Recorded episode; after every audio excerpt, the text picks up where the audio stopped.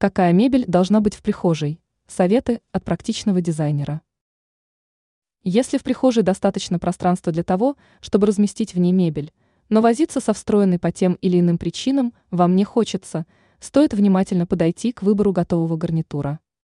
Советами по выбору элементов мебели для этой комнаты поделилась эксперт сетевого издания «Белновости», дизайнер Юлия Тычина. Для начала напомним об одной общеизвестной истине – из-за небольшого пространства убрать скопившиеся под мебелью на невысоких ножках пыль и песок необычайно сложно. Поэтому при покупке шкафа или комода стоит помнить об этом и выбирать модели с плотным прилеганием к полу, без каких-либо зазоров, либо предпочесть оригинальные подвесные конструкции. Еще один совет для тех, кто решил установить шкаф в прихожей.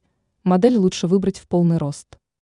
Оставлять промежуток нецелесообразно и непрактично – поскольку на такой мебели быстро накапливается не только пыль, но и различные мелкие предметы, создающие беспорядок.